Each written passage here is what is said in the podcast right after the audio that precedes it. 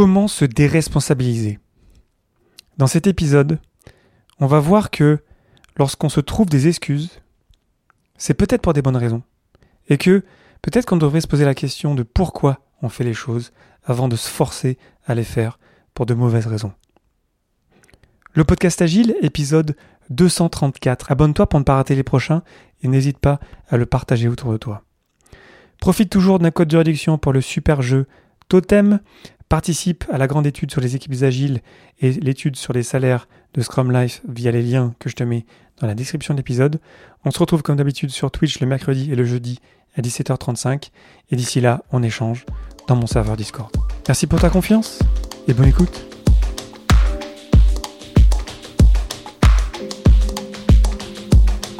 Bonjour, bonsoir et bienvenue dans le monde complexe. Tu écoutes le podcast Agile. Je suis Léo Daven et je réponds chaque semaine à une question liée à l'état d'esprit, aux valeurs, principes et pratiques agiles qui font évoluer le monde du travail au-delà. Merci d'être à l'écoute aujourd'hui. N'hésite pas à me dire ce que tu penses de cet épisode directement dans mon serveur Discord. Aujourd'hui, comment se déresponsabiliser ou les excuses.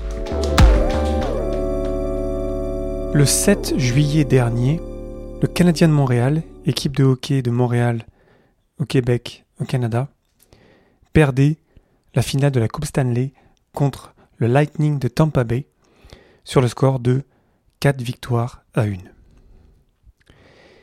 Tu le sais peut-être pas, mais j'ai vécu à Montréal pendant plus de 4 ans. Et euh, de voir le Canadien en finale de la Coupe Stanley, qui est la plus grande compétition de hockey sur glace au monde, là où à Montréal, au Québec, au Canada, le hockey, c'est encore plus important que le foot en France. C'est vraiment, vraiment une religion.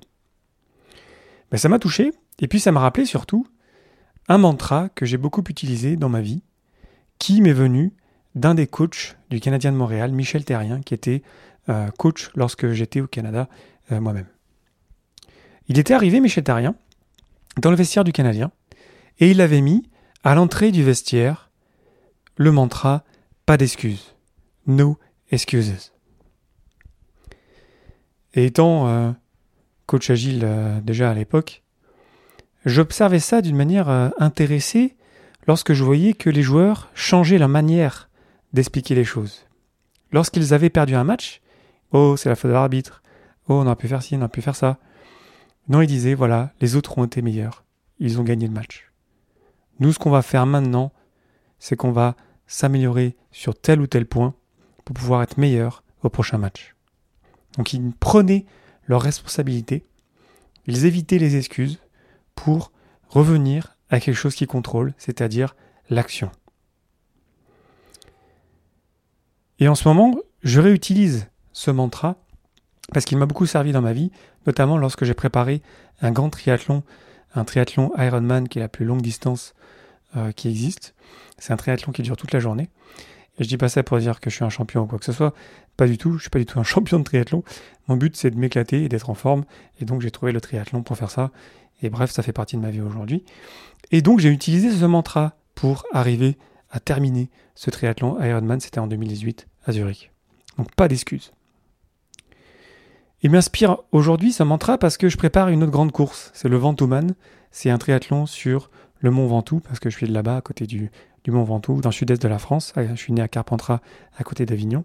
Et donc, je vais faire cette course-là parce que ça m'éclate, parce que, voilà, un triathlon qui passe par le Mont Ventoux, ça me fait marrer. Et quand je repense à ce mantra, pas d'excuses, je me dis en fait, hmm, il est cool ce mantra, dès l'instant où il va me servir à accomplir un objectif que je me suis donné. Par contre, si ce mantra, il me pousse à faire des choses qui m'intéresse pas vraiment, en fait, il peut devenir rapidement toxique.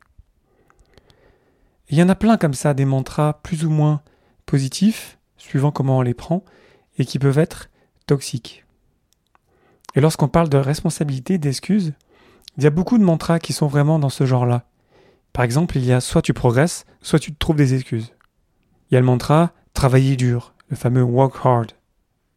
Cette idée de, se forcer à faire les choses. Et j'en ai besoin, moi, de ce mantra parfois. Parfois, souvent même, j'ai pas vraiment euh, envie d'aller m'entraîner.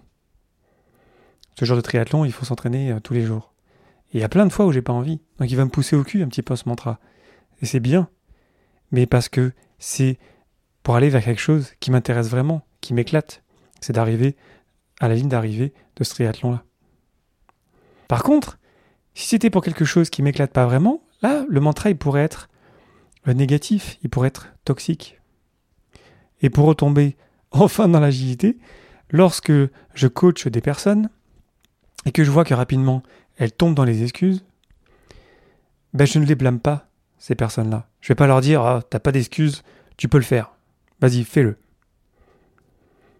D'ailleurs, le mantra just do it, juste fais-le, ben, peut être positif, mais il peut aussi, à mon sens, être négatif. Donc, au lieu de blâmer ces personnes-là, je nous invite à comprendre pourquoi ces personnes-là se trouvent des excuses. J'ai observé très souvent que les excuses, ça vient d'une peur.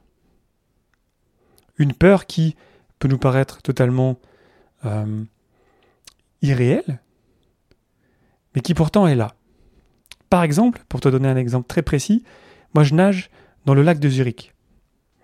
C'est un grand lac. Très rapidement, tu vois pas ce qu'il y a au fond. J'ai nagé dans des dizaines de lacs. J'ai dû nager plus de 100 fois dans des lacs euh, au Canada, en France, en Suisse. Et pourtant, j'ai toujours un petit peu peur de ce qu'il y a dans le lac. J'ai nagé dans l'océan dernièrement. J'ai eu peur qu'un requin ait décidé de faire de moi son petit déjeuner. Pourtant, c'est vraiment pas réaliste comme peur. Les chances que ça arrive sont infimes, ça n'arrivera pas. Je sais très bien que dans le lac de Zurich, il n'y a pas de grands poissons et c'est totalement euh, sécurisé. Il n'y a vraiment aucun souci, je l'ai fait plein de fois. Il y a souvent des gens dans l'eau. Donc c'est vraiment, vraiment, vraiment très safe. Mais pourtant, je ne peux pas l'empêcher, j'aurai cette peur-là. Donc lorsqu'on a des peurs qui nous empêchent de faire des choses, ces peurs-là, même si elles ne sont pas réalistes dans le sens, dans le monde du réel, pourtant elles sont dans notre tête, donc elles sont vraiment réelles, elles sont vraiment là. Et je pense qu'au lieu de se forcer à faire des choses si on s'intéressait à ces peurs-là, si on les phrasait, si par exemple on se faisait accompagner, ou si on allait faire ces activités-là ou faire ces tâches-là avec quelqu'un d'autre, ben, ce serait bien plus facile parce qu'on aurait mis des mots dessus, on aurait compris pourquoi ces peurs sont là, et déjà rien que de mettre des mots sur ces peurs-là nous permettrait de les voir avec plus de recul et de pouvoir les accepter, de pouvoir avancer. Donc pas d'excuses, c'est utile, ça nous pousse à l'action, c'est positif. Mais je préfère la version je choisis ma vie. Donc je choisis d'aller au-delà de ma peur, par exemple. Je choisis, non, j'ai décidé que je m'entraînais aujourd'hui, donc j'y vais. Je choisis. Et parfois, je choisis aussi de ne pas m'entraîner. Parfois, je choisis de ne pas faire cette tâche qui m'intéresse plus ou moins, ou qui me fait peur. C'est aussi OK de ne pas la faire. Après, bien sûr, il y a des tâches dans la vie, c'est impossible de s'en départir. Mais quand c'est des choses que je peux choisir, ben je choisis. Et à mon humble avis, si on voudrait avoir des organisations qui soient plus performantes, on devrait donner la possibilité à chacun de choisir. Parce que quand on fait ça, par exemple quand on démarre un sprint, au lieu qu'on donne des tâches à quelqu'un, on laisse les personnes choisir, mais ça a une influence énorme en fait sur leur motivation de dire c'est moi qui l'ai choisi. Je peux la choisir, je peux aussi choisir de ne plus travailler dessus, on va trouver une solution ensemble. Donc pour aller au-delà des excuses, qui nous servent d'échappatoire et de regret finalement plus tard, je nous invite à faire des choix, à d'assumer de faire ou de ne pas faire les choses. Et de se rendre compte que c'est pas si grave, que dans 99,99% du temps, il n'y aura pas mort d'homme. C'est pas grave. Demain il va faire jour, demain il y aura une nouvelle journée et on aura une nouvelle chance, une nouvelle énergie pour faire cette chose-là. Peut-être pour faire cette chose-là si on a besoin de la faire vraiment. Au lieu de cette stratégie court-termiste de se forcer à faire les choses, qui nous coûte cher sur le moment et qui ne peut pas durer parce que ça va nous coûter trop cher chaque jour, revenons au pourquoi on fait les choses. Pourquoi dans mon cas je vais m'embêter à mettre ma combinaison, je vais aller nager tout seul dans le lac? Ben, Je le fais en fait parce que j'ai envie d'être au départ, là, le 19 septembre 2021 pour Ventoman, et j'ai envie que ma natation se passe bien parce qu'après je veux m'éclater à rouler sur le Mont et ensuite je veux m'éclater à courir et je veux profiter de ma journée. Et quand je visualise l'objectif final, donc revenir au pourquoi l'objectif final, ben d'un coup, là, c'est, on comprend bien que c'est beaucoup plus tenable comme stratégie à long terme. C'est pour ça, par exemple, que sur mon cadre de vélo, j'ai un autocollant du Ventoman. Pour me souvenir que je fais ça parce qu'il y a quelque chose qui me dépasse, là, quelque chose de grand que je vais accomplir prochainement. Et d'un coup, c'est beaucoup plus facile de me motiver. Dès l'instant, je me souviens pourquoi je fais les choses. Et ça, on peut l'appliquer à tout ce qu'on fait dans nos produits, dans nos équipes, dans les raisons d'être qui nous inspirent dans nos organisations. Revenir en pourquoi on fait les choses. Et d'un coup, la peur, elle est beaucoup moins importante. Elle est beaucoup moins impactante. Parce que on se rend compte que, en fait, ça vaut le coup d'aller au-delà de sa peur pour cette raison d'être, pour cet objectif. Donc arrêtons de blâmer les personnes qui se donnent des excuses. Elles sont en souffrance, il y a quelque chose qui les bloque. Allons les aider, supportons-les, invitons-les à phraser leurs peurs, leurs doutes, leurs problèmes. Et ensemble, on va déterminer une prochaine action, un petit pas. Juste mettre mes chaussures et sortir. Juste le petit pas, et le prochain, et le prochain, et le prochain. Et comme ça, en fait, on va arriver à faire de grandes choses.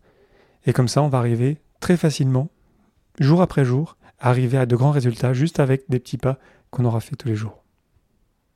La prochaine étape pour ça, pour retrouver sa responsabilité, c'est de prendre le temps de réfléchir, de, de se demander qu'est-ce qu'on veut vraiment faire. Dans un sens, on est tous capables de tout faire, à mon sens. Mais on ne peut pas tout faire à la fois. On a tous que 24 heures dans une journée. Donc il faut qu'on choisisse. Et choisir cette chose-là qui nous inspire, par exemple, courir une grande course, par exemple, préparer une grande certification, par exemple, changer de pays, par exemple, changer de ville, par exemple, changer d'emploi, etc. Tout ça, il faut qu'on vraiment qu'on aille chercher de l'énergie. Tout ça, c'est pas facile à faire. Et donc, ça va pas se faire en une journée. Et donc, il va falloir qu'on continue, qu'on avance petit à petit chaque jour vers cet objectif-là. Donc, il faut qu'on le phrase. Donc, il faut qu'on l'explicite clairement. Revenir au pourquoi, redéfinir ce pourquoi-là, prendre le temps de le faire. C'est souvent bien quand même de se faire accompagner pour ça, parce que faire ça tout seul, c'est quand même compliqué. Et lorsque c'est fait, ben, on vise ça, puis ensuite on se dit, ok, c'est quoi la plus petite des étapes que je peux maintenant actionner pour me rapprocher de cet objectif-là.